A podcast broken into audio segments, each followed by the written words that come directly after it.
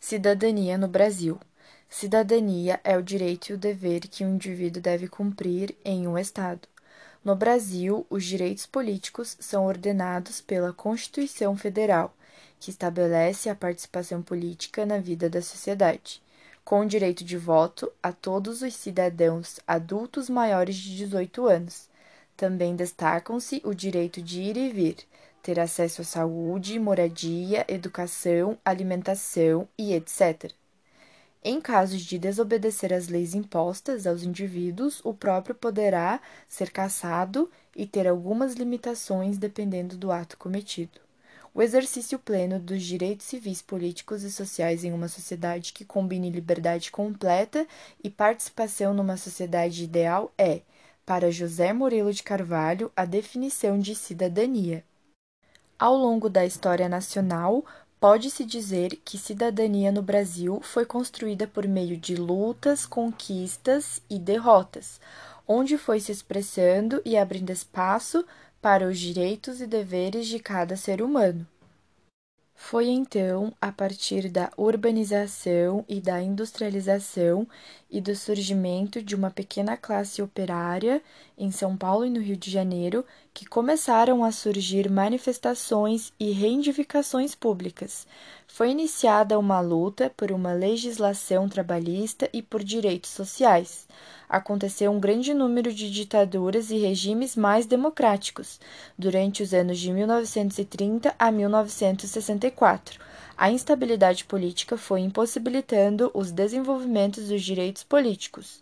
No período ditatorial de 1937, a liberdade de expressão e de organização foram suspensas apenas quando Getúlio Vargas derrubou as eleições presidenciais e legislativas, e com a Constituição de 1946, que houve uma certa estabilidade aos direitos civis e políticos no Brasil.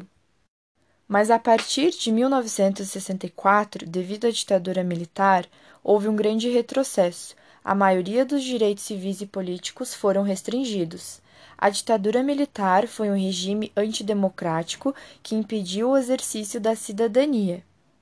No Brasil, no século XX, lutava-se por direitos que haviam sido conquistados já no século anterior.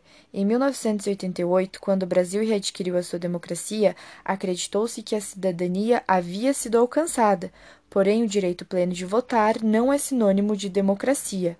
A mais recente Constituição brasileira, chamada de Constituição Cidadã, assegura os direitos fundamentais dos cidadãos brasileiros e as responsabilidades do poder público. A partir de 1989, a legislação brasileira considerava crime a discriminação, o preconceito de raça, cor, etnia, religião ou procedência nacional.